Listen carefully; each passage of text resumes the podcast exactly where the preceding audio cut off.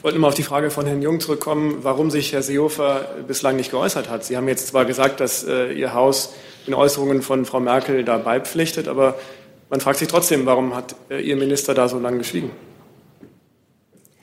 Ähm, er, steht, äh, der, er äh, nimmt derzeit keine Pressetermine wahr und ähm, ähm, deswegen ist äh, bislang ähm, keine Äußerung erfolgt.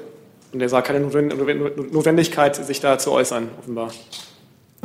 Ähm, ich habe mich jetzt für das Haus geäußert.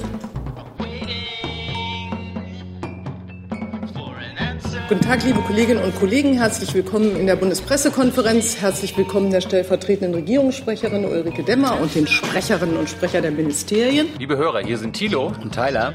Jung und Naiv gibt es ja nur durch eure Unterstützung. Hier gibt es keine Werbung, höchstens für uns selbst. Aber wie ihr uns unterstützen könnt oder sogar Produzenten werdet, erfahrt ihr in der Podcast-Beschreibung. Zum Beispiel per PayPal oder Überweisung. Und jetzt geht's weiter. Das Verfassungsressort ist auch noch im Anmarsch wunderbar. Ähm, bevor wir jetzt in die Tagesordnung einsteigen, hat Frau Dr. Baron um das Wort gebeten, weil sie uns verlassen will. Oder muss, das wird sie uns jetzt sicher selber sagen. Ja, genau. Bitte. Vielen Dank. Ja, in der Tat, ich möchte mich heute verabschieden und mich bedanken und Danke sagen für vier Jahre spannende und lehrreiche Tätigkeit hier auf dieser Seite der, der Bank und als Pressesprecherin des Bundeswirtschaftsministeriums. Ich habe in der Tat hier viel gelernt und danke natürlich an die Ressortkollegen für die immer gute Zusammenarbeit, denn unter Ressortkollegen findet man ja schnell einen gemeinsamen Draht, denn die Probleme, die gemeinsamen Probleme sind bekannt. Der Zeitfaktor, die Zeit drängt immer. Insofern vielen Dank, dass es auch in stressigen Zeiten immer, immer sehr gut gelaufen ist. Danke natürlich auch an das gesamte Team der Bundespressekonferenz. Ähm, auch da möchte ich Danke sagen. Und danke natürlich bei Ihnen, liebe Journalistinnen und Journalisten, für die gute Zusammenarbeit. Grüße auch an die Kollegen in den Redaktionen, die vielleicht das jetzt an den Bildschirmen verfolgen, leider aber immer ja nur selten hier zu Gast sind. Aber ähm, danke auch Ihnen für die, für die gute Zusammenarbeit. Ich werde ähm, jetzt schon ab der kommenden Woche eine neue Aufgabe in der Leitungsabteilung des Bundeswirtschaftsministeriums wahrnehmen und dort die, die Leitung des Bereichs Sozialpartner übernehmen. Und das ist natürlich ein ganz neuer Bereich, auf den ich mich freue, werde aber auch die Pressearbeit sehr vermissen. Und Herr Heller, unsere morgendlichen Telefonate werden mir ehrlich fehlen. Aber insofern Ihnen äh, vielen Dank für, für die Zusammenarbeit, für, für die lehrreichen Jahre und Ihnen alles Gute. Vielen Dank. Ja. Vielen Dank, Frau Dr. Baron. Äh, dass Sie gekommen sind immer und uns hier Rede und Antwort gestanden haben. Wir wissen ja auch, dass das nicht immer so ganz leicht ist hier und manchmal auch unangenehm sein kann, aber das ist ja auch berufsimmanent bei uns und unsere Aufgabe, äh, dass wir Sie mit bohrenden Fragen manchmal quälen, aber Sie sind ja auch gut gewappnet, Sie alle hier, die hier sitzen, wie man diesen bohrenden Fragen begegnen kann, wenn man auch mal nicht antworten kann oder möchte. Ähm, aber trotzdem vielen Dank. Ich glaube, es ist einfach ein gutes und wichtiges Miteinander, was wir hier machen und hinkriegen äh, für Ihren weiteren Weg. Alles Gute. Ähm, ich freue mich, dass wir bei der Gelegenheit auch noch erfahren haben, wie die Kollegen so recherchieren.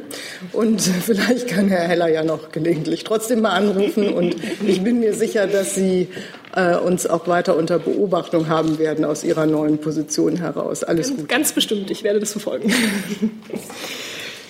So, dann steigen wir jetzt sozusagen in den Freitagsablauf ein. Frau genau. Demmer hat das Wort für die Termine. Freitagsablauf. Oder wenn Sie, Sie kriegen auch das Wort, das Wort erstmal noch. Genau. Am Montag, den 27. August, beginnt in Berlin die 16. Botschafterkonferenz des Auswärtigen Amtes. Aus diesem Anlass wird die Bundeskanzlerin die Leiterinnen und Leiter der deutschen Auslandsvertretungen um 16.45 Uhr im Bundeskanzleramt empfangen. Und nach einer kurzen Ansprache durch die Bundeskanzlerin folgt dann ein Gedankenaustausch mit den Teilnehmern. Die diesjährige Botschafterkonferenz steht unter dem Motto Deutschland im UN-Sicherheitsrat. Zwei Jahre globale Verantwortung. Der Termin ist nicht presseöffentlich. Am kommenden Dienstag, den 28. August, wird die Bundeskanzlerin um 12 Uhr den Ministerpräsidenten der Republik Kroatien, Andrej Plenkovic, mit militärischen Ehren im Bundeskanzleramt empfangen. Bei diesem Treffen werden insbesondere die bilateralen Beziehungen, außen- und europapolitische Themen sowie die Lage in der Region erörtert. Für etwa 13 Uhr ist dann eine gemeinsame Pressebegegnung geplant. Ebenfalls am Dienstag um 17 Uhr kommt der irische Sänger Bono, Frontmann der Band U2, ins Kanzleramt. Bono ist Mitbegründer der entwicklungspolitischen Lobbyorganisation One, die sich insbesondere für Afrika einsetzt. Entsprechend wird natürlich auch der Schwerpunkt des Gesprächs im, äh, mit der Bundeskanzlerin äh, beim Thema Afrika liegen. Der Termin ist auch nicht presseöffentlich. Dann sind wir am Mittwoch, 29. August. Da wird die Bundeskanzlerin dann aufbrechen nach Afrika. Vom 29. bis zum 31. August wird sie dort die Länder Senegal, Ghana und Nigeria besuchen. Dabei wird sie mit den jeweiligen Staats- und Regierungschefs zu Gesprächen über die bilateralen Beziehungen, über regionale Fragen zusammenkommen. Ähm, sie wird dabei von einer hochrangigen Wirtschaftsdelegation begleitet, was bereits das ausgeprägte Interesse der deutschen Wirtschaft an diesen Ländern unterstreicht. Ähm, zu dieser Reise wird es dann am Dienstag in der Bundespressekonferenz ein Briefing geben. Ähm, ich würde aber jetzt schon mal ein paar Programmpunkte nennen. Die erste Station Senegal. Da wird die Kanzlerin in Dakar vom senegalesischen Präsidenten mit militärischen Ehren empfangen, mit dem sie anschließend über die wirtschaftliche Entwicklung Senegals, außenpolitische Themen und die regionale Zusammenarbeit sprechen wird. Im Anschluss daran ist dann eine Pressekonferenz vorgesehen. Am Abend trifft sie mit Vertreterinnen und Vertretern der Zivilgesellschaft zusammen um mit ihnen über Perspektiven der, insbesondere der Jugend in Senegal zu sprechen, aber auch andere gesellschaftliche, gesellschaftspolitische Themen werden da eine Rolle spielen. Ein Abendessen auf Einladung des Präsidenten bildet dann den Abschluss des Tages. Am Donnerstag fliegt sie von Senegal nach Ghana. Dort wird sie von Vizepräsident Maham, Ma, Mahamudu Bawumia mit militärischen Ehren empfangen. Danach fährt sie zum Sitz des Präsidenten Ghanas, Nana Akufo-Addo. Bei den politischen Gesprächen sowie dem vom Präsidenten ausgerichteten Mittagessen stehen dann wirtschaftliche Entwicklung, außenpolitische Themen und die bilaterale und regionale Zusammenarbeit im Mittelpunkt. Beide stellen sich dann nach dem Essen den Fragen der Presse. Am Nachmittag nimmt die Kanzlerin an einem von der deutschen Wirtschaft in Ghana veranstalteten runden Tisch teil bei dem es unter anderem um die Perspektiven und Fortschritte Ghanas im Rahmen der G20-Vereinbarung äh, Compact with Africa sowie das Investitionsumfeld diskutiert werden soll. Und zum Abschluss besichtigt die Kanzlerin einen Start-up-Inkubator und trifft mit jungen ghanaischen Start-up-Unternehmerinnen und Unternehmern zusammen. Am Abend geht es dann weiter nach Nigeria. Das Programm in Nigeria beginnt am Freitagmorgen mit einem Besuch des Hauptquartiers der Economic Community of West African States, ECOWAS. Dort tauscht sie sich mit dem Präsidenten der ECOWAS-Kommission, Jean-Claude Brou, über aktuelle Entwicklungen der regionalen Integration in Westafrika und die Zusammenarbeit Deutschlands mit ECOWAS aus. Anschließend wird sie vom Präsidenten der Bundesrepublik Nigeria, General Muhammadu Buhari mit militärischen Ehren empfangen. In einem bilateralen Gespräch werden wiederum die wirtschaftliche äh, und die soziale Entwicklung Nigerias und die regionale Zusammenarbeit im Vordergrund stehen. Im Anschluss nehmen beide Regierungschefs an einem Wirtschaftsroundtable teil und dann folgt eine Begegnung mit der Presse. Anschließend führt die Bundeskanzlerin dann ein Gespräch mit Vertreterinnen und Vertretern der Zivilgesellschaft über die aktuelle Entwicklung in Nigeria und dann geht es am Nachmittag zurück nach Berlin. Vielen Dank, Frau Demmer, für diese Einführung äh, in die Afrikareise und die anderen Termine. Und Herr Mayer-Fünfinger weiß, ich hatte schon zu einem Termin eine Frage. Genau, ähm, und zwar ans Auswärtige Amt. Ich habe gesehen, wenn, das, wenn ich das richtig verstanden habe, dass die Eröffnung ähm, vorgenommen wird durch Herrn Maas zusammen mit der kanadischen Außenministerin Freeland. Ähm, ist das schon ein Zeichen für die Neujustierung des transatlantischen Verhältnisses oder was genau steckt äh, dahinter? Was sind da die, die Gründe? Also ähm, Herr Maas hat Frau Freeland, Entschuldigung, Herr Maas hat Frau Freeland in der Tat eingeladen ähm, als Ehrengast. Das ist jetzt ja natürlich nicht so förmlich bei dieser Botschafterkonferenz dabei zu sein und gemeinsam mit ihm die Eröffnungsveranstaltung zu bestreiten. Ähm, Außenminister Maas wird bei der Eröffnungsveranstaltung am Montag auch eine Rede halten, in der es natürlich auch um multilaterale Fragen, um die Zusammenarbeit mit Staaten gehen wird, die sich ähm, Völkerrecht, ähm, globalen Werten und Freiheit und Demokratie verschrieben haben. Und Frau Freelands Rede und Beitrag kann ich von dieser Stelle aus nicht vorgreifen. Das heißt, es ist eine Einladung an die Außenministerin eines wichtigen Partners, eines gut befreundeten Partners und auch ein schönes Zeichen, wie wir finden, dass beide sich unseren Botschaftern weltweit, die nur einmal im Jahr in Berlin zusammenkommen, für eine große Tagung dort gemeinsam der Diskussion stellen und ähm, ihre Beiträge an die Botschafterinnen und Botschafter richten. Weitere Fragen dazu oder zu anderen Terminen? Roppelt. Ähm, ich habe eine Frage zur Reise von Herrn Maas nach Rumänien, aber ich weiß nicht, ob Sie sowieso was dazu sagen wollten. Ansonsten frage ich eben, er äh, fährt nach Rumänien am Montag. Können Sie was dazu sagen, was der Hintergrund ist, was dort besprochen werden soll? Gerne. Wir hätten die Reise heute Nachmittag angekündigt, aber ich tue es gern jetzt. Außenminister Maas wird am Montag nach der Botschafterkonferenzeröffnung nach Rumänien reisen zu einem Antrittsbesuch. Es geht darum, mit ähm, den rumänischen ähm, Partnern aktuelle Fragen der EU zu besprechen, ähm, sich kennenzulernen, einmal bilateral. Natürlich haben sich beide schon getroffen im Rahmen von EU-Reden in den letzten Monaten. Also ein Antrittsbesuch, der viele aktuelle Fragen aufnehmen wird, europäische Fragen, internationale Fragen der Politik und ähm, es wird eine gemeinsame Pressebegegnung im Anschluss an das Gespräch geben. Auch dort werden wir noch mal hören, ähm, welche Themen genau dann Inhalt der Beratung waren. Gut, weitere Fragen dazu nicht. Dann wurde mir von mehreren Kollegen das Thema Haushalt und Überschüsse genannt. Herr Heller. Ich würde gerne vom Bundesfinanzministerium wissen, Einmal, ob dieser Rekordüberschuss im ersten Halbjahr, der größer ist als der gesamte Überschuss im Staatshaushalt des vergangenen Jahres, ob der der Bundesregierung irgendwelche zusätzlichen äh, Spielräume für Projekte eröffnet.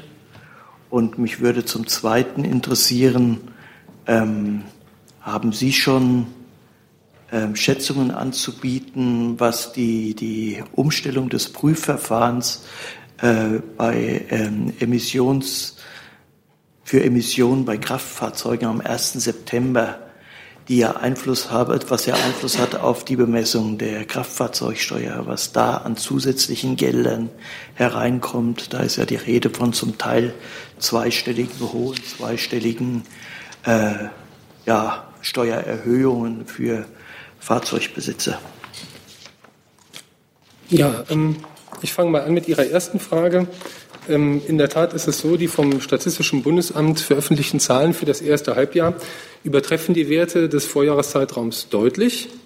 Ähm, man muss dabei aber natürlich die verschiedenen staatlichen Ebenen sehen. Also das sind ja Überschüsse beim Bund, bei den Ländern, bei den Gemeinden und bei den Sozialversicherungen. Einfache Rückschlüsse für das Gesamtjahr lassen sich in der Tat daraus noch nicht ziehen denn der Finanzierungssaldo im zweiten Halbjahr fällt regelmäßig schlechter aus als im ersten Halbjahr. Und wir werden auch noch gegenläufige Effekte im zweiten Halbjahr haben. Zum Beispiel die Zuwächse bei Rentenzahlungen infolge der Rentenanpassung. Ähm, ansonsten kann ich sagen, dass wir unseren Haushalt für das kommende Jahr und für die Finanzplanung der nächsten Jahre ja letzten Monat äh, eingebracht haben. Der ist jetzt im parlamentarischen Verfahren und dort äh, werden die weiteren Diskussionen stattfinden. Zu Ihrer äh, anderen Frage zu der Umstellung bei der Kfz-Steuer haben wir noch keine Schätzungen anzubieten. Das ist zum jetzigen Zeitpunkt noch nicht möglich, ähm, zu ermitteln, wie sich die Umstellung des Prüfverfahrens ähm, bei den einzelnen Fahrzeugtypen Typen auswirken wird. In der Tat wird mit höheren Emissionswerten gerechnet und das ist ja einer der ähm, Bemessungsfaktoren für die Kfz-Steuer neben dem Hubraum. Aber trotzdem ist es zum jetzigen Zeitpunkt noch nicht möglich, verlässlich zu sagen, wie sich das bei den einzelnen Fahrzeugtypen auswirkt. Zusatz. Ähm, auch wenn Sie jetzt noch keine genauen Zahlen haben, lässt sich denn zumindest eine, eine Größenordnung umfassen? Ist das, also ich glaube, die Kfz-Steuer bringt neun Milliarden. Sind die Mehreinnahmen, werden die sich eher unterhalb der Milliardengrenze bewegen, werden sie sich oberhalb der Milliardengrenze bewegen.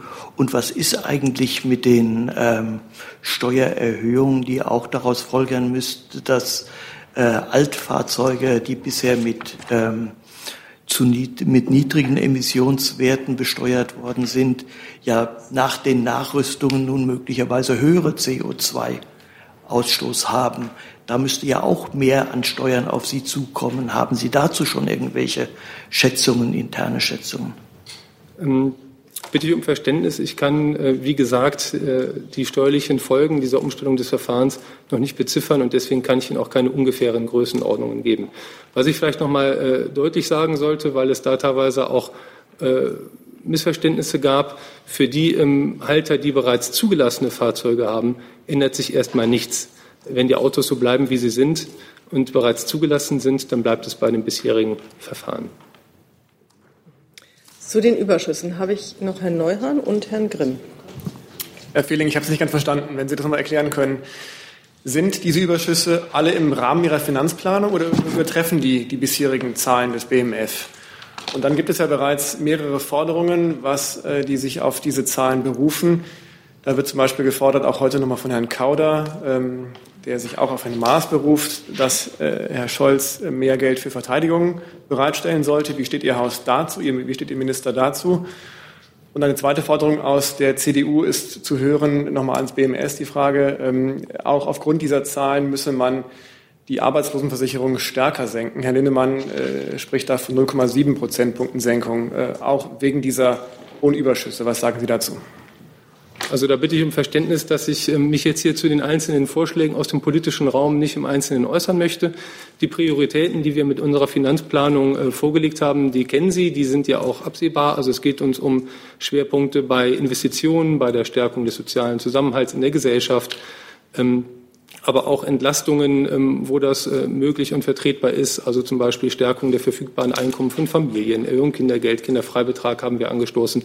Also da ist eine Reihe von Themen von uns schon auf den Weg gebracht worden. Ich bitte aber um Verständnis, dass ich jetzt hier äh, mich nicht zu einzelnen politischen Forderungen äußern möchte. Meine erste Frage bezog sich nochmal auf die Frage, ob das so erwartet worden war oder ob das jetzt neue äh, Spielräume eröffnet. Also ähm, die Frage mit den neuen Spielräumen, das äh, ist in der Tat etwas, da würde ich auch das parlamentarische Verfahren und die Beratungen zum Haushalt bitte abwarten. Herr Grimm. Die ging an Sie, ja, 0,7 Prozent. Ähm, wie Sie wissen, laufen die Diskussionen darum, ähm, um wie weit der Arbeitslosenversicherungsbeitrag abgesenkt werden soll, noch. Ähm, unser Minister hat sich bereits bereit erklärt, über die bisher vorgesehenen 0,3 Prozent gegebenenfalls hinauszugehen, sofern eben es entsprechende Maßnahmen zur Fortbildung und Qualifizierung geben wird. Ähm, doch äh, das wird nicht weiter davon beeinflusst, dass jetzt noch mal jemand eine höhere Zahl ins, in den Raum wirft, sondern die Gespräche laufen. Eine Nachfrage nochmal. Achso, jetzt braucht sich natürlich das Mikrofon nochmal. Ja. ja, quasi daran anschließend, aber nicht direkt ans BMAS eine Nachfrage. Denn äh, Herr Kauder bezog sich in dem Interview ähm, auch auf Herrn Maas. Deswegen an Sie, Frau Adebar, die Frage, wenn er sagt, äh, er schließe aus dem Artikel von Heiko Maas, ähm, dass der Außenminister für höhere Verteidigungsausgaben plädiert. Ist das so korrekt? Kann er sich da, bezieht er sich da richtig auf Ihren Minister? Und wie läuft äh, da äh, die äh, Meinungsbildung in dem SPD-Teil des Kabinetts zu höheren Verteidigungsausgaben? Also ich kann Sie nur auf den Text ähm, des Ministers verweisen, der für sich steht und der sagt, dass wir einen ausgewogenen Teil der Verantwortung ähm, übernehmen müssen. Ähm, und der auch sagt, die Bundesregierung hat diesen Weg eingeschlagen. Die Kehrtwende bei den Verteidigungsausgaben ist Realität. Jetzt kommt es darauf an, Schritt für Schritt eine europäische Sicherheits- und Verteidigungsunion aufzubauen, als Bestandteil der transatlantischen Sicherheitsordnung und als eigenes europäisches Zukunftsprojekt. Insofern verweise ich Sie da gerne auf den Text und zu parteiinternen ähm, oder parteipolitischen Fragen würde ich mich als Sprecherin des Auswärtigen Amts von hier aus nicht äußern wollen. Vielen Dank. Jetzt würde ich noch mal sortieren. Wollen wir noch mal bei den Verteidigungsausgaben bleiben, weil da habe ich nämlich die Hand von Herrn Wiegold gesehen. Herr Grimm ist wahrscheinlich ein bisschen andere Richtung. Dann Herr Wiegold. Ja, Frau Adebar, geben Sie mir noch mal Lesehilfe. Äh, den Text habe ich auch gelesen. Ich habe noch nicht verstanden, sagt er, es ist gut so, wie es ist? Oder legt er damit nahe, es müsste noch mehr getan werden, jetzt nicht nur europäisch, sondern auch in Deutschland? Äh, auch was den Verteidigungshaushalt angeht?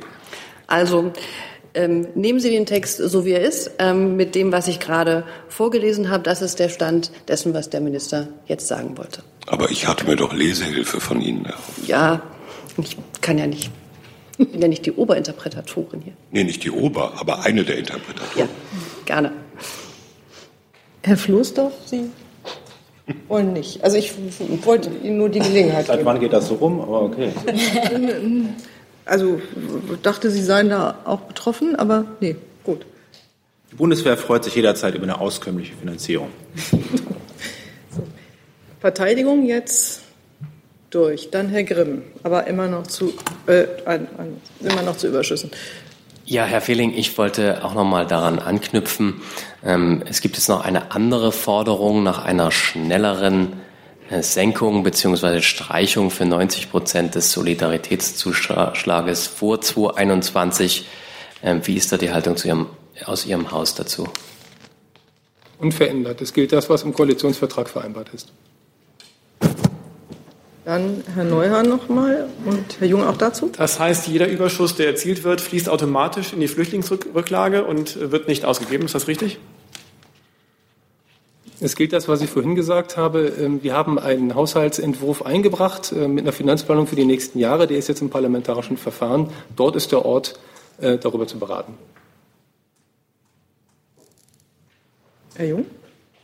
Ja, auch zum Sozial, äh, zu dem Haushaltsüberschuss. Es gibt ja neben den militaristischen und neoliberalen Vorschlägen auch soziale Forderungen, was damit zu tun ist, äh, insbesondere beim sozialen Wohnungsbau. Ich weiß gerade nicht, ob das BMI dafür zuständig ist. Ja. Mhm. Wie, wie sieht das denn der Minister? Äh, ich meine, beim sozialen Wohnungsbau geht es ja sehr, sehr schleppend voran. Da hilft jede weitere Milliarde. Würde er den Überschuss jetzt vielleicht gerne in den sozialen Wohnungsbau stecken? Ähm, zum einen ähm, sind ja schon große, ähm, also sehr große Programme auch äh, zur Förderung des, Sozial also des, äh, der, des Wohnungsbaus ähm, insgesamt äh, ähm, Gegenstand äh, der Arbeiten des Bundesministeriums des Innern ähm, und auch im Koalitionsvertrag vereinbart. und im Übrigen mit Blick auf die Haushaltsgespräche kann ich natürlich auch nur auf die Gespräche im parlamentarischen Raum verweisen. Hat der Minister die, diese Ratschläge des wissenschaftlichen Beirats des BMWI wahrgenommen? Das sind, äh, also dazu müsste das BMWI sprechen, aber ähm, wir haben die zur Kenntnis genommen als unabhängige äh, wissenschaftliche Ratschläge. Wollen Sie aber nicht bewerten? Nein. Ja, ich kann vielleicht nur noch mal ergänzen und auch betonen, der wissenschaftliche Beirat ist ein unabhängiges Gremium und ähm, agiert unabhängig. Also er sucht sowohl die Themen der Gutachten unabhängig aus und, und arbeitet unabhängig. Ähm, damit ähm, sind es eben unabhängige Gutachten, die nicht der Meinung der Regierung ähm, entsprechen. Ich möchte auch noch mal betonen, weil heute Berichterstattung dazu lief, dass es sich um Gutachten im Auftrag des Bundeswirtschaftsministeriums handelt. Das ist nicht so, denn wie gerade dargestellt, arbeitet er unabhängig und wählt selbstständig seine Themen aus. Und im Übrigen gelten natürlich die Vorgaben des Koalitionsvertrages zur Mietpreisbremse und zum sozialen Wohnungsbau. Ich kann auch nur noch mal verweisen, der Minister hatte sich ja gestern auch anlässlich der Vorstellung des Gutachtens geäußert. Das darf ich noch mal kurz zitieren. Er sagte, bezahlbarer Wohnraum gehört ebenso wie Vollbeschäftigung und die Teilhabe aller am Wohlstand zu unseren wichtigen politischen Zielen. Aktuell diskutieren wir intensiv, wie die Mietpreisbremse durch gesetzliche Vorgaben zur Miettransparenz verbessert werden kann. So, jetzt noch Darf mal. eine Nachfrage stellen? Sie, genau. Jetzt Herr Jung mit Nachfrage, Herr Jessen mit einer neuen Frage. Auch wir sind noch beim Haushalt oder? Hm? Frau Baron, gibt es Überlegungen des Ministers, den wissenschaftlichen Beirat oder diesen Rat neu aufzustellen? Angesichts dieser sehr wirtschaftsfreundlichen Ergebnisse? Nein, das ist mir nicht bekannt. Also die, die Zusammensetzung und die Verfahren der Auswahl sind, sind ja auf der Seite bei uns dargestellt. Ähm, der wissenschaftliche Beirat ist als unabhängiges Gremium eingerichtet. Er hat derzeit 38 Mitglieder, die sich aus verschiedenen Wissenschaftskreisen zusammensetzen, also Volkswirtschaftler, Rechtswissenschaftler, unterschiedliche Bereiche und immer für eine bestimmte Zeit ähm, ernannt äh, werden und dann aber in ihrer Arbeit unabhängig sind. Jessen? Ja, wir sind ja jetzt in diesem Thema, das ist ja miteinander verknüpft, äh, dieses Gutachtens. Dazu habe ich eine Nachfrage. Ähm, auch wenn es nicht im Auftrag des BMW war, es ist der Beirat, der wissenschaftliche, also nimmt man doch dessen Analysen äh, und Vorschläge zur Kenntnis. Ähm, eine, man kann die Kritik auch so lesen, Sie fordern ähm, Rückgau, Rück, äh, Rückentwicklung des sozialen Wohnungsbaus oder Streichung, weil es un oder kontraproduktive Sanktionen sein. Es wurde auch kritisiert, ähm, dass es eben keine Fehlbelegungsabgabe bei Besserverdienen gibt.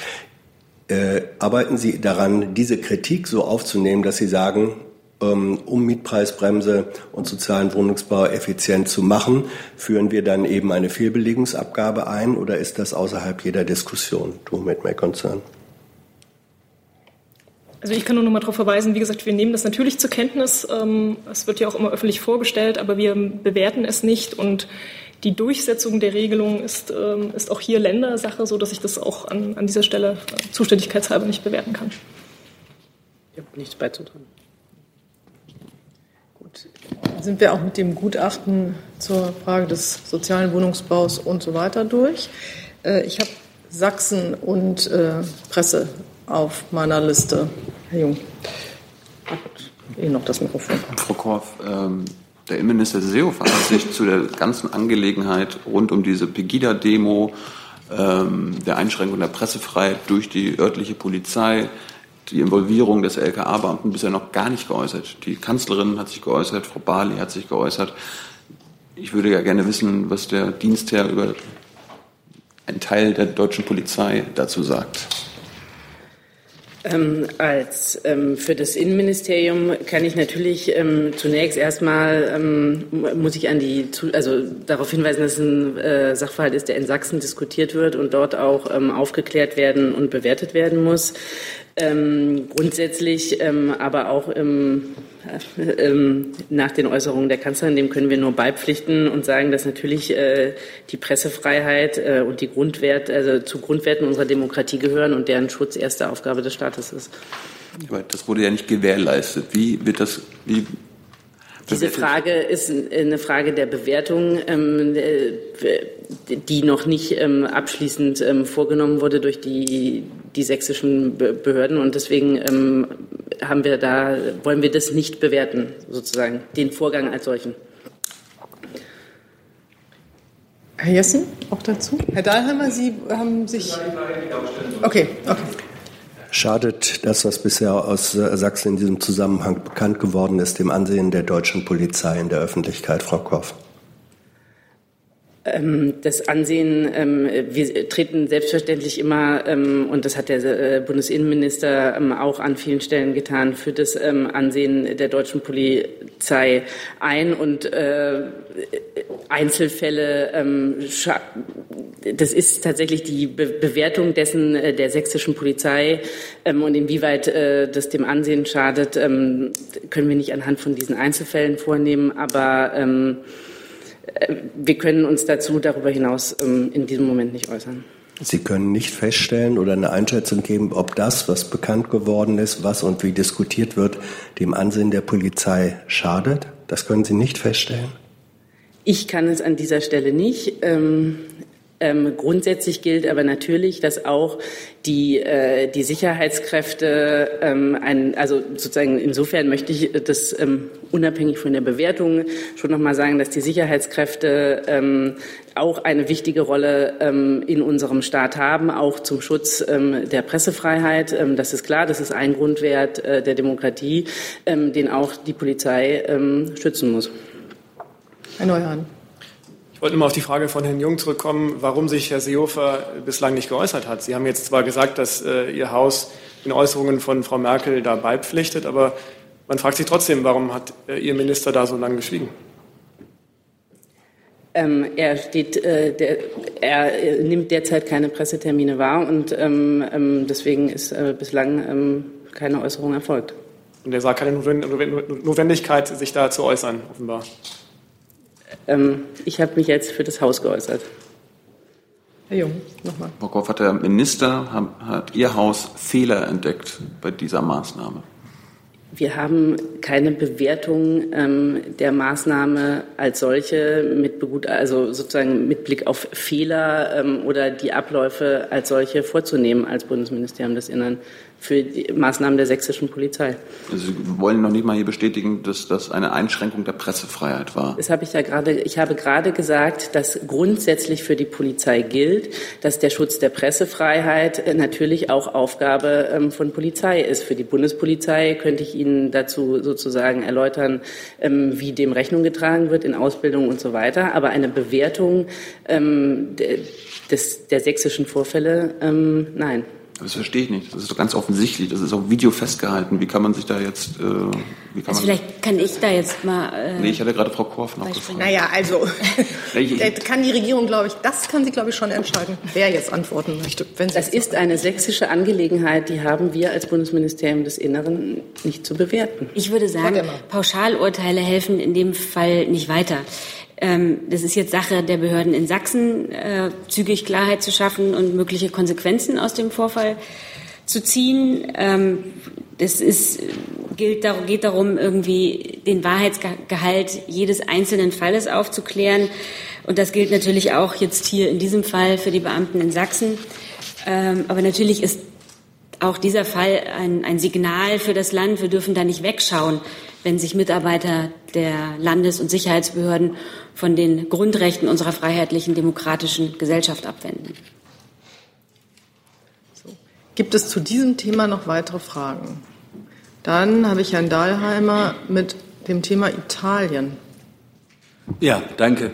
Äh, die italienische Regierung hat ja angekündigt, ihren EU-Beitrag, ich glaube 20 Milliarden Euro pro Jahr, nicht mehr zu zahlen, wenn sich die EU nicht anders verhält bei der äh, Lösung der Flüchtlingsproblematik. Dazu gibt es offenbar heute auch in Brüssel ein Botschaftertreffen. Jetzt hätte mich äh, vom Innenministerium und ich denke auch vom Kanzleramt interessiert, wie man zu diesen äh, Äußerungen der italienischen Regierung steht. Ich habe den ersten Teil der Frage nicht mehr nicht mitbekommen. Kann ich gerne wiederholen. Italien zahlt nicht. Bitte? Italien zahlt nicht oder kündigt an, dass es nicht zahlt. Ja, Italien will, ihren EU, will den EU-Beitrag nicht mehr zahlen, wenn die Flüchtlingsproblematik nicht gelöst wird im Sinne der italienischen Regierung. Dazu gibt es heute in Brüssel offenbar auch eine Botschafterkonferenz. Also es geht ja jetzt hier auch um einen konkreten Fall, äh, die, die Giotti. Ähm, zu dieser Frage stehen die EU-Mitgliedstaaten derzeit in Kontakt. Deswegen kann ich da dem Entscheidungsprozess nicht vorgreifen. Aber Sie kennen ja unsere grundsätzliche Haltung bei dem Thema. Ähm, derzeit beraten in Brüssel die Gremien im Rahmen der strategischen Überprüfung über das Operationsmandat der äh, Mission äh, Deswegen auch, also auch da kann ich den Verhandlungen nicht vorgreifen. Aber für die Bundesregierung ist und bleibt es natürlich wichtig, dass es dauerhafte, verlässliche europäische Lösungen im Umgang äh, mit aus Seenot geretteten Flüchtlingen gibt. Äh, diese Lösungen müssen natürlich auch zügig auch auf, auf, auf europäischer Ebene erarbeitet werden. Äh, Deutschland ist ganz selbstverständlich bereit, da seinen Beitrag zu leisten. Ähm, da müssen alle ihrer humanitären Verantwortung gerecht werden. Insbesondere müssen belastete und besonders belastete Länder, dazu gehört eben auch Italien, äh, die können wir nicht alleine lassen. Äh, Verantwortung und Solidarität aller Mitgliedstaaten müssen da Hand in Hand gehen.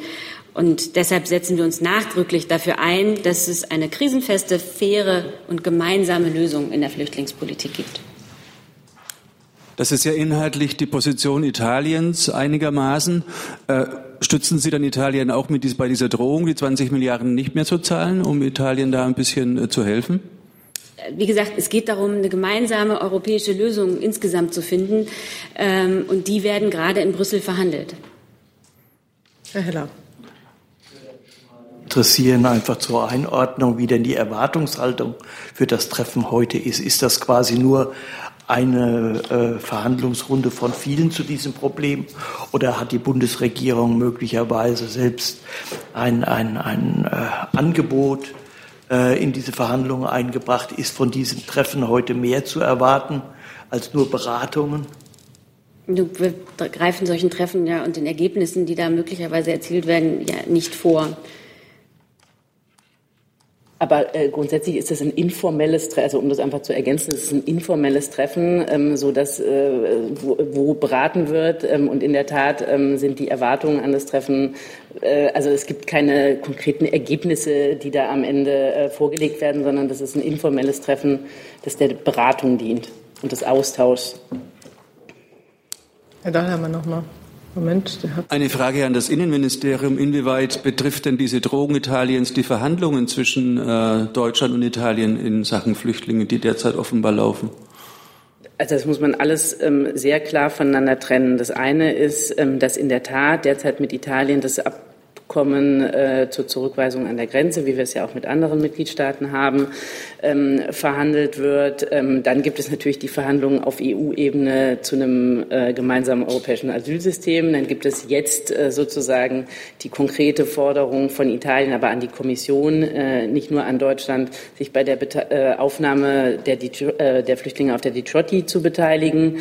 Ähm, also das, und jetzt die ähm, Drohung Italiens, ähm, sich äh, am EU, also dazu möchte ich mich in der Tat sowieso gar nicht äußern. Also muss man das alles äh, klar, das sind alles einzelne Prozesse, ähm, aber natürlich, ähm, wie das ist bei Verhandlungen mit Staaten, ähm, äh, kann man die wahrscheinlich äh, in dem Sinne auch nicht alle voneinander trennen. Okay. Aber ich, also ich will auf jeden Fall sozusagen dem Eindruck, diese Drohung Italiens ähm, mit Blick auf den Haushalt hat gar nichts mit äh, unseren derzeitigen, doch sehr auch operativen Verhandlungen ähm, zu dem Abkommen äh, zur Zurückweisung an der Grenze zu tun. Herr Jessen dazu. Ja, Frau Kauf, da Sie eben äh, selber die Diciotti erwähnt haben, erwägt äh, das Bunde oder der Bundesinnenminister wie in einem vorangegangenen Fall aus humanitären Gründen einen Teil der Flüchtlinge in Deutsch aufzunehmen. Es sind ja knapp 200 Flüchtlinge, die da in Catania auf dem Schiff festsitzen. Die sind jetzt in Hungerstreik getreten. Die Situation spitzt sich zu. Erwägen Sie eine Aufnahme eines Kontingents? Dazu hatte sich meines Erachtens gerade Frau Demmer schon geäußert. Ähm, kann Sie noch mal sagen, also sozusagen, also weil es in unserer Zuständigkeit liegt, grundsätzlich stehen wir zu unserer humanitären Verantwortung, erwarten aber sozusagen einen solidarischen Beitrag aller Mitgliedstaaten. Ähm, das ist keine Einbahnstraße und in dem ähm, Abstimmungsprozess mit den Mitgliedstaaten sind wir gerade. Ja, äh, bitte um Entschuldigung, dass ich das nicht auf die Dicioci bezogen hatte, Frau Demmer, was Sie sagten. Wer koordiniert das, wenn Sie sagen, ähm, eigentlich stehen wir zu der Verantwortung, was ja darauf hindeutet, dass man analog zu dem Fall, den es schon gab, auch wieder ein Kontingent vielleicht aufnehmen würde? Wer koordiniert das? BMI? Inwiefern? Also innerhalb der Mitgliedstaaten die Kommission. Ja, aber äh, es kam ja in dem äh, vorangegangenen Fall, war schon entscheidend, dass Deutschland sagte, wir nehmen, ich glaube, es waren damals 50 Flüchtlinge auf. Dadurch kam dann ja innerhalb äh, oder im Verbund mit anderen Staaten dann sozusagen gab es eine Gesamtlösung. Das muss ja jemand koordinieren. Sind Sie das äh, oder wer macht das? Verstehe Ihre Frage schon so, dass es sich auf, ähm, also die, äh, dass Sie sagen wollen, die Aufnahmebereitschaft Deutschlands sei maßgeblich auch für andere Mitgliedstaaten. Diesen Prozess mit Blick auf andere Mitgliedstaaten, der liegt bei der Kommission und da soll er auch bleiben. Dass sozusagen das Gespräch derzeit mit den Mitgliedstaaten eine Koordination dessen übernimmt das, äh, die Kommission nicht wir als ein Ressort innerhalb der Bundesregierung können ja nicht sozusagen das mit den anderen Mitgliedstaaten übernehmen. Das ist eine Aufgabe der Kommission und das ist gut so und ähm, da haben wir Vertrauen, dass das passiert. Ich sehe dazu keine weiteren Fragen mehr. Dann habe ich das Thema Geldwäsche auf meiner Liste. Genau. Ähm, ich habe eine Frage ans BMF. Ich habe bei den Kollegen von der Wirtschaftswoche gelesen, ähm, ich glaube, es war eine Vorabmeldung, dass äh, bei der FAU sich nun doch wieder zehntausende Verdachtsmeldungen stapeln, die unbearbeitet sind und erstmal abgeheftet worden sind. Und dabei erinnere ich mich an ein Pressegespräch, glaube ich, am 11. August bei Ihnen, wo die Rede davon war, dass zum 6. Juli alle Altfälle endgültig abgearbeitet worden sind. Ähm, da würde ich gerne wissen, wie da der Stand ist, was denn nun zutrifft. Und die zweite Frage äh, wäre, die Kollegen zitieren ja auch ähm, das Bundesfinanzministerium, das mit der Abarbeitung der Altfälle der Zeitraum bis Januar gemeint gewesen ist. Ähm, da würde ich mal um Aufklärung bitten. Danke. Ja, in der Tat. Äh, es ist zutreffend, ähm, dass die Verdachtsmeldungen bis zum, ähm, für die sogenannten Altfälle bis zum Stichtag 6. Juli endgültig abgearbeitet worden sind. Und das bezieht sich auf diesen Stichtag äh, im Ende Januar. Der Grund dafür ist, ähm, wir hatten bei der FIU oder die FIU hatte zunächst ähm, IT-Probleme, ähm, sodass die Verdachtsmeldungen nicht elektronisch, sondern per Fax äh, eingereicht werden mussten. Daraus hat sich dieser Rückstau ähm, ergeben und ähm, ab dem 1. Februar gilt das elektronische Meldeverfahren. Es ging also um den Abbau dieser Altfälle per Fax und das ist in der Tat bis zum 6. Juli abgearbeitet worden. Okay, und ähm, wie viele der seit dem 1.2. aufgelaufenen sind jetzt bearbeitet oder staunen Sie sich jetzt wieder? Haben Sie da einen Überblick? Nein, dazu kann ich Ihnen keine Zahlen nennen. Ähm, die FIU wird ähm, wie üblich einen Jahresbericht erstellen und da wird sie ähm, zu den aktuellen Dingen Stellung nehmen. Aber dazu habe ich jetzt hier keine aktuellen Angaben. Wenn ich darf, noch eine Frage. Also ich kann mich nicht an diese Nennung dieses Stichtags erinnern äh, bei diesem Pressegespräch. Ich habe noch mal in meinen Notizen da nachgesehen und habe da nichts gefunden oder ich habe gepennt. Ähm, wie ist denn das zu erklären, dass, dass das nicht erwähnt worden ist? Weil das ist ja schon ein entscheidender, äh, ein entscheidender Punkt dabei, was die Arbeitsfähigkeit dieser Einheit angeht. Also ich kann jetzt nicht zu, zu Aussagen aus Pressegesprächen äh, im Einzelnen hier jetzt Stellung nehmen. Ich habe Ihnen erläutert, wie sich dieser Stichtag errechnet. Das ist eben dieser Systemwechsel gewesen. Am Anfang gab es ähm, die IT-Probleme und seit dem 1. Februar ist die elektronische Meldung möglich. Gibt es sonst noch jemand, der dazu was wissen will? Herr Heller. Mich würde schon interessieren, ob es innerhalb der Regierung eine Diskussion darüber gibt, ob dieser Schritt nämlich die, die Zuständigkeiten für die Geldwäsche vom BKA auf die Zollbehörden zu übertragen, der ja mit sehr hohen Erwartungen verbunden wird, ob der nicht vielleicht doch einer ist, der etwas voreilig ist, der korrigiert wird. Und mich würde zum Zweiten ähm, auch interessieren, die FIU ist ja nur auch eingeschaltet in das Verfahren Iran, 300 Millionen Freigabe von Mitteln. Ähm, ist die FIU überhaupt in der Lage, eine Entscheidung in absehbarer Zeit in dieser Sache zu treffen? Oder ist sie möglicherweise durch technische Probleme, man wartet ja immer auf die Entscheidung, auch da etwas verzögert? Also zu der zweiten Frage kann ich direkt sagen, die FAU prüft im Rahmen ihres Auftrags ähm, die relevanten Fragen. Sie ist dazu auch in der Lage. Die Prüfungen sind noch nicht abgeschlossen, insoweit gibt es keinen neuen Stand. Und zu der ersten Frage, es gibt äh, keine Überlegung in der Bundesregierung, die Zuständigkeiten für die FAU zu ändern. Was uns ein Anliegen ist, dass wir ähm, die FAU weiter stärken. Äh, ich hatte ja berichtet, am Anfang gab es eben Probleme bei den Arbeitsabläufen, insbesondere wegen dieser IT. Aber es sind jetzt einige Entscheidungen getroffen worden. Ähm, zum einen geht es darum, mehr Personal der FAU zur Verfügung zu stellen. Es ist äh, vorgesehen, das Stammpersonal auf 475 Stellen zu erhöhen. Ähm, schon jetzt sind für 2019 zusätzlich 76 Stellen im Haushalt eingestellt. Es gibt auch seit dem 1. August eine neue Leitung der FAU. Also es gibt verschiedene Maßnahmen, die die Bundesregierung und die das BMF bereits ergriffen haben, um die FAU weiter zu stärken. Nochmal da, dann nochmal Herr kurz Mayer, fragen, die, die neue Leitung, hat die was dann mit den technischen Problemen bei der Umstellung zu tun? Das ist ja naheliegend, wenn Sie das so erzählen an die neue Leitung. Das ist ähm, eine Maßnahme von mehreren, die ich aufgezählt habe. Ähm, wie gesagt, in der Vergangenheit gab es ähm, diese Probleme bei der FAU und wir haben verschiedene Maßnahmen ergriffen, um die FAU zu stärken. Mal fünf Finger nochmal. Nochmal eine Verständnisfrage. Äh, ist es also so, oder habe ich es richtig verstanden, dass die FAU erst ab dem 6. Juli anfangen konnte, die Fälle zu bearbeiten, die dann zum 1.2. eingelaufen sind? Oder ist das parallel passiert? Weil da geht es ja dann auch zum Beispiel um Fristfälle, ähm, wo deutlich weniger Zeit eigentlich ist für die Nein, es ging darum, dass parallel zum laufenden Geschäft die Altfälle abgearbeitet wurden. Es ist also nicht so, dass äh, man sich jetzt nur um die Altfälle gekümmert hätte. Alles zur Geldwäsche abgefragt und geklärt. Dann habe ich das Thema Waldbrände. Mal Frau Bild. Genau, die Frage geht ans äh, Landwirtschaftsministerium. Ähm, vorgestern wie es um die Dürre hin. Moment, ja, gut, warten wir kurz. Ja. Denn umziehen und zuhören ist ja immer ja. ein bisschen anstrengend.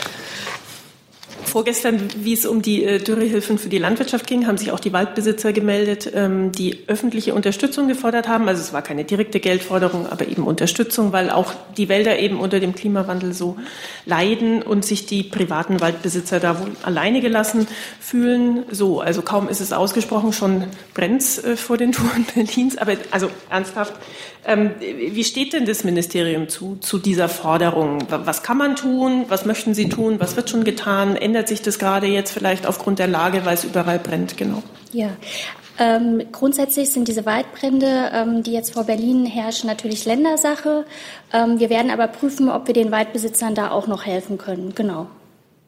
Wird denn, äh, also wird denn schon was getan, um äh, den Klimawandel jetzt auch für, für Wälder abzufedern? Also ich meine, Wälder erfüllen eine gesamtgesellschaftliche Aufgabe, tragen zum Umweltschutz bei.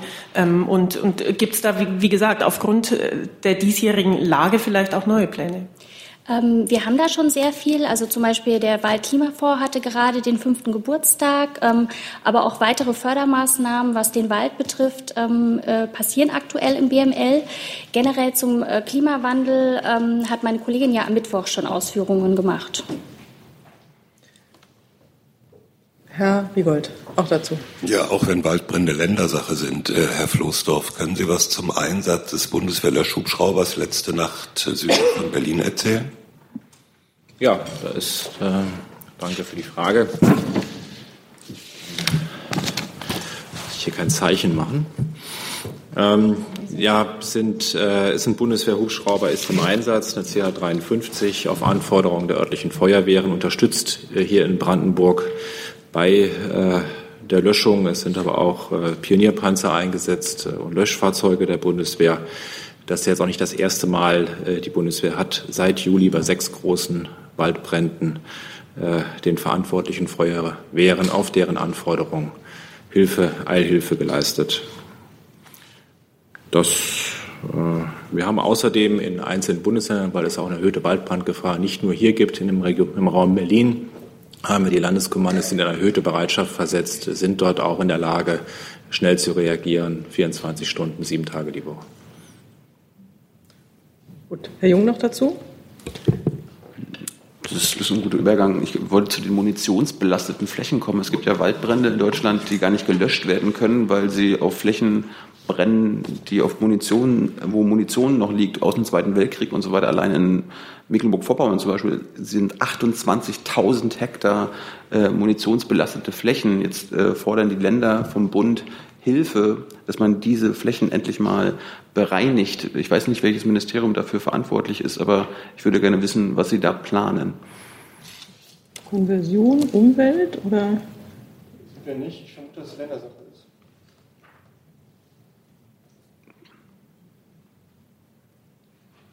Wie jetzt, echt? Naja, wenn die Wälder. Aber es muss ein Ministerium geben, die, die dafür zuständig ist. Also für Forstwirtschaft wäre es das Landwirtschaftsministerium. Ähm, also wie gesagt, Wälder sind grundsätzlich Ländersache. Ähm, das heißt, da müssen Sie sich dann an die jeweiligen Länder, ähm, die solche Belastungen haben, wenden. Aber die fordern ja Hilfe vom Bund. Ist, ist die Forderung schon angekommen? Haben Sie das registriert? Wie gehen Sie damit um? Ähm, ja, da würde ich dann erstmal sagen, ähm, dass erstmal primär die Länder eben zuständig sind, ähm, bevor der Bund da einspringen kann. Haben Sie gerade nicht zugehört? Die brauchen Hilfe. Ja. Ja.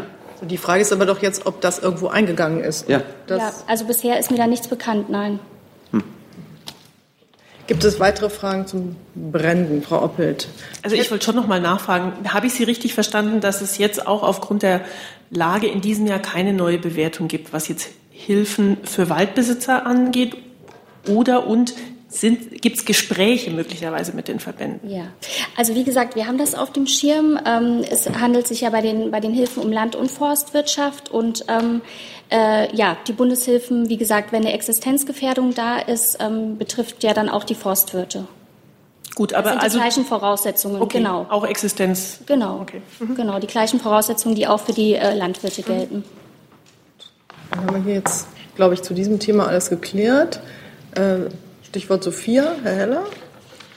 Ähm, ja, ich würde gerne vom Außenministerium wissen, wie es denn mit Sophia weitergeht. Ähm, gibt es da in der nächsten Woche irgendwelche Beratungen im, im, im Außenministerkreis, in der Verantwortung des Außenministeriums? Denn im Moment ist das ja offenbar eine, eine völlig unentschiedene Schwebesituation, in der diese Mission steht. Und ähm, wenn ich das recht äh, gelesen habe, hatte ja Italien auch äh, ein, ein Ultimatum gestellt ähm, dass das geklärt werden müsse. Ich frage mich, wenn man ein Ultimatum stellt, wird man ja irgendwelche Drohungen haben, was passiert, wenn nicht.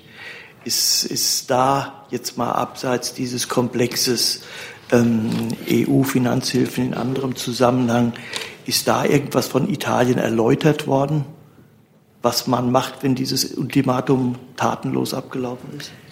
Also ich glaube, zu dem Komplex haben Frau Demmer und Frau Korf ähm, das Entscheidende gesagt. Es gibt heute ein Treffen in Brüssel, bei dem ähm, Fragen besprochen werden und natürlich ähm, auch, auch Eunaformet Sophia und der weitere Fortgang ein, ein Thema sein wird. Und es gibt natürlich innerhalb der Bundesregierung auch Gespräche über diesen Gesamtkomplex unter den beteiligten Ministerien. Und jetzt muss man abwarten, wie diese Beratung heute und die weiteren Gespräche in Brüssel ähm, dazu verlaufen werden. Also das läuft alles in einem großen Korb, letztendlich nicht auseinanderdividiert.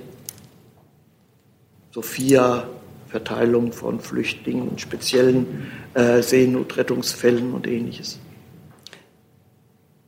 Also die, die Besprechung, die es, um die es heute geht, ich glaube, dazu haben und zu dem Themenkomplex haben Sie sich ähm, geäußert es gibt viele Bereiche im Bereich Flucht und Migration, die auf europäischer Ebene äh, besprochen werden. Die Besprechung, um die es jetzt geht, ähm, wurde, wurde hier erläutert.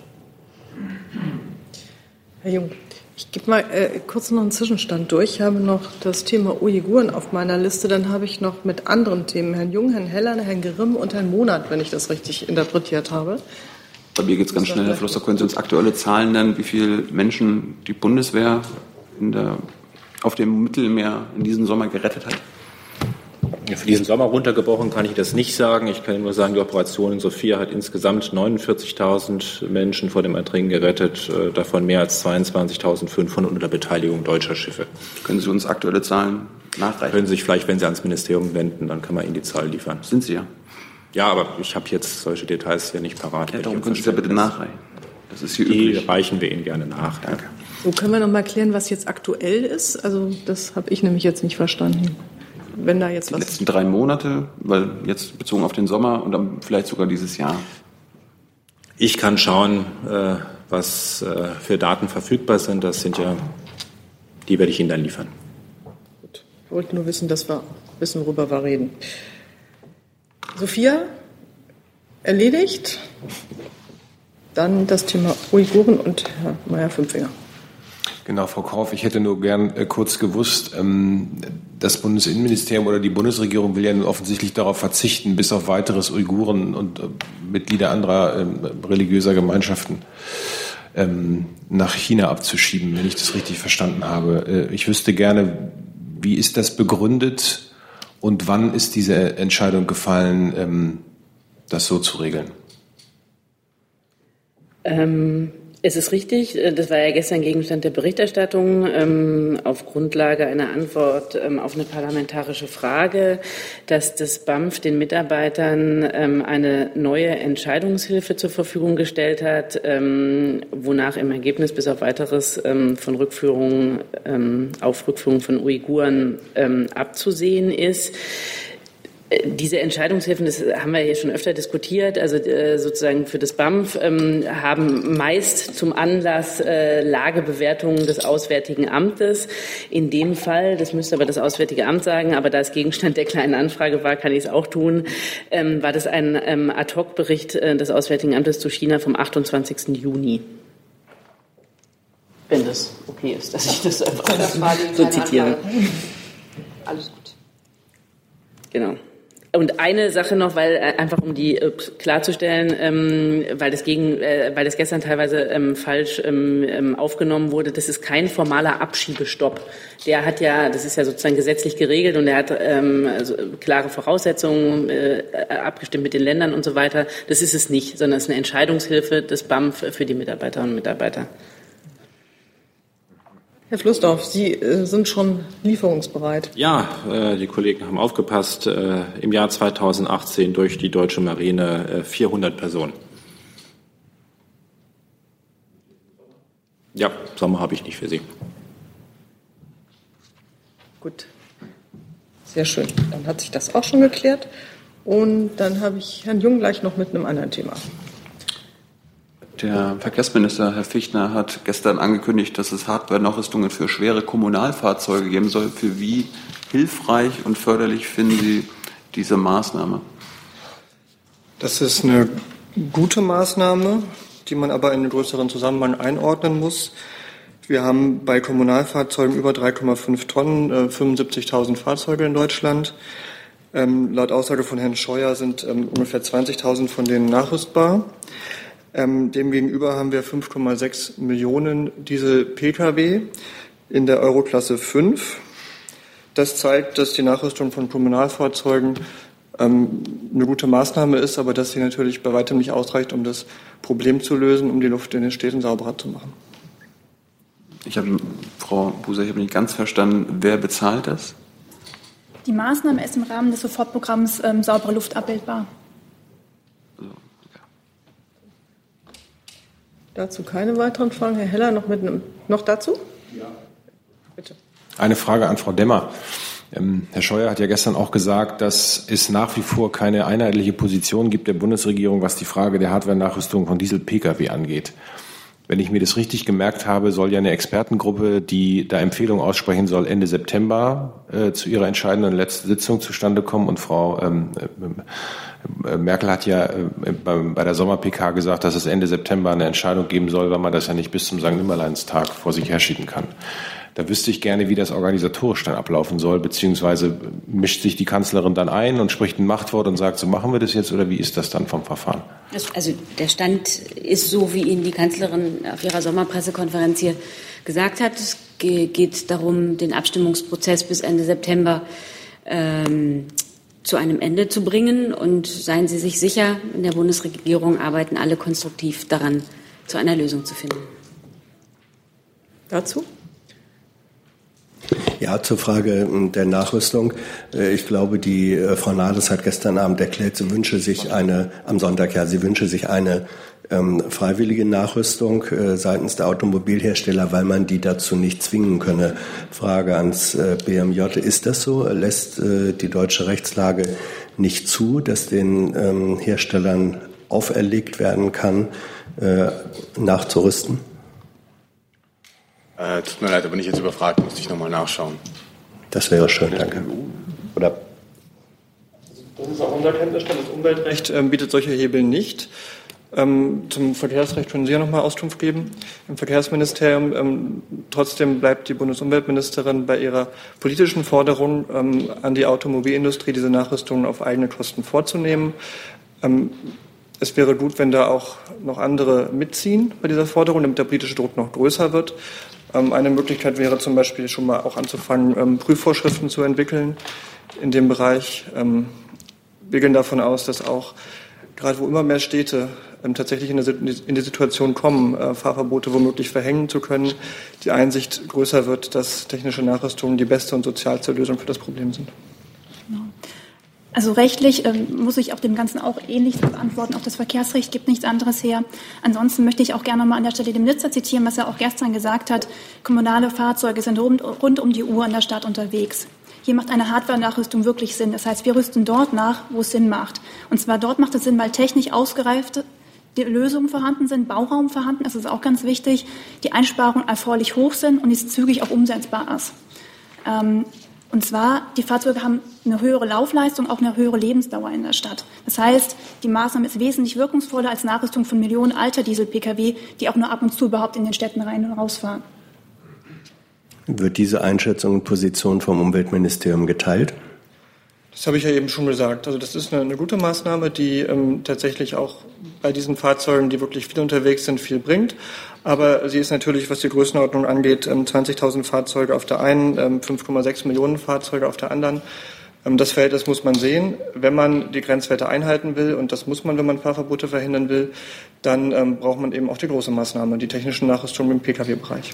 Meine Frage zielte darauf, äh, Teil der äh, Position des Ministers war ja, dass er sagte, ähm, viele ältere PK, Diesel-Pkw könnten gar nicht nachgerüstet werden, so habe ich Sie verstanden.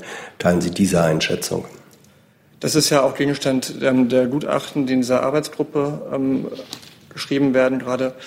Ähm, wir kennen genügend Experten, die, ähm, die sagen, es ist technisch möglich. Ähm, die Fragen sind natürlich nicht für alle Modelle beantwortet, aber für große Volumenmodelle sind sie das aus unserer Sicht. Die Frage ist, kriegen wir die Automobilindustrie dazu, das zu tun oder nicht? Gut, ich würde jetzt gerne mit einem Blick auf die Uhr das Thema wechseln. Herr Heller hat ein neues Thema. Eine protokollarische Frage, Frau Demmer. Wissen Sie etwas von einem Spitzentreffen der Koalition am Wochenende zum Thema Sozialpaket, Renten, Arbeitslosen, äh, Versicherungssenkung, quasi die, das ganze schöne äh, Sträußchen? Solche Treffen sind ja ähm, Sache der Partei. Insofern würde ich Sie bitten, diese Frage an die Pressestellen der Parteien zu richten. Neues Thema, Herr Grimm. Ja, ich hätte eine Frage an Herrn Fichtner. Die Ministerin hat sich geäußert und hat gefordert, dass RWE die Bäume im Hambacher Forst nicht anfassen soll, äh, zumindest solange die Kohlekommission tagt. Ich wollte mal fragen, ob Frau Schulze da einen, äh, wie soll man sagen, Wandel ihrer Position äh, durchlaufen hat. Denn äh, als Teil der rot-grünen Landesregierung hat sie ja die Leitentscheidung mitgetragen zur Verlängerung des Braunkohlentagebaus in NRW. Ich wollte mal einfach die Motive verstehen, warum die Ministerin jetzt diese Forderung aufmacht. In der aktuellen Debatte ähm, stellt sich die Ministerin schützend vor die Arbeit der Kommission. Das geht um die Suche nach einem gesellschaftlichen Konsens die wollen wir ähm, schützen. Die darf nicht gefährdet werden durch vollendete Tatsachen, wie zum Beispiel die Rodung von Bäumen in einer solch sensiblen ähm, Phase. Was Sie jetzt angesprochen haben mit ähm, Landespolitik, das kann ich ehrlich gesagt, da fehlt mir jetzt einfach der Erkenntnisstand. Ganz allgemein gesprochen war es tatsächlich so, dass bis vor einigen Jahren ähm, die Dringlichkeit des Kohleausstiegs in ähm, weiten Teilen des Landes noch nicht so gesehen wurde, wie sie jetzt gesehen wird. Ähm, insofern machen da, glaube ich, alle einen Umdenkprozess durch. Die Landesregierung NRW nicht. Für die spreche ich jetzt nicht. Okay. Hm. Sonst noch jemand Fragen zu der in, in Nordrhein-Westfalen gelegenen Hambacher Forst? Noch eine, Herr Grimm. Wie passt denn dazu, dass die Kohlekommission gestern gesagt hat, dass das Thema Hambacher Forst gar nicht Teil des Kommissionsauftrags ist? Ja, das stimmt. Aber die, wir wollen, dass die Kommission erfolgreich arbeiten kann. Darum wollen wir, dass solche veränderten Tatsachen nicht geschaffen werden. Also es geht um die Voraussetzungen für gute Arbeit in der Kommission. Das Mandat der Kommission ähm, können Sie nachlesen, da steht nichts von Bäumen drin. Herr Monat, anderes Thema. Eine Frage an Frau, äh, Entschuldigung, eine Frage an Frau Adebar. In Saudi-Arabien hat die Staatsanwaltschaft nach Angaben von Amnesty International und Human Rights Watch ähm, gegen fünf Menschenrechtsaktivistinnen die Todesstrafe beantragt, darunter eine Frau. Deutsche Außenminister haben ja in der Vergangenheit im Fall Raif Badawi drakonische Strafen wegen Meinungsäußerung in Saudi-Arabien öffentlich äh, hart verurteilt. Verfolgt das Auswärtige Amt äh, diesen aktuellen Fall und haben Sie dazu eine Bewertung? Ja, auch super. Aber die Antwort noch nicht. Wir verfolgen diesen aktuellen Fall auch über unsere Botschaft in Riyadh und wir haben uns vorgenommen, auch den Prozess genau zu beobachten, ähm, der womöglich stattfindet und wollen uns auch mit unseren EU-Partnern in dieser Sache eng abstimmen. Und auch das noch einmal gesagt, unsere Haltung ähm, zur Todesstrafe ist bekannt. Wir setzen uns weltweit für die Ächtung dieser Strafform ein und wir haben das in der Vergangenheit getan und tun das auch gegenüber Saudi-Arabien. Zusatz. Äh, am Montag äh, wurde ja erwähnt von Ihnen äh, oder von Frau Demmer kommt die kanadische Außenministerin. Äh, äh, Frau Adebar, Sie sagten, es ist das erklärte Ziel, äh, des Außenministers die Zusammenarbeit von Staaten zu stärken, die sich für Demokratie, Liberalität und Menschenrechte einsetzen. Nun gibt es einen schweren Konflikt. Saudi-Arabien versucht, Kanada zu strafen wegen deren Einmischung in vermeintlich innere Angelegenheiten in Menschenrechtsfragen.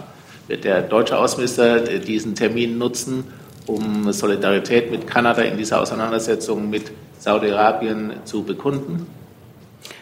Also warten wir den Montag ab, kommen Sie gern vorbei, Presse öffentlich, das ist eine Rede. Es ist richtig und natürlich so, dass ähm, er mit der kanadischen Außenministerin alle Themen besprechen wird, die vom bilateralen Belang sind und auch internationale Themen. Und ähm, wir treten weltweit eben für Freiheit und ähm, auch die Menschenrechte ein.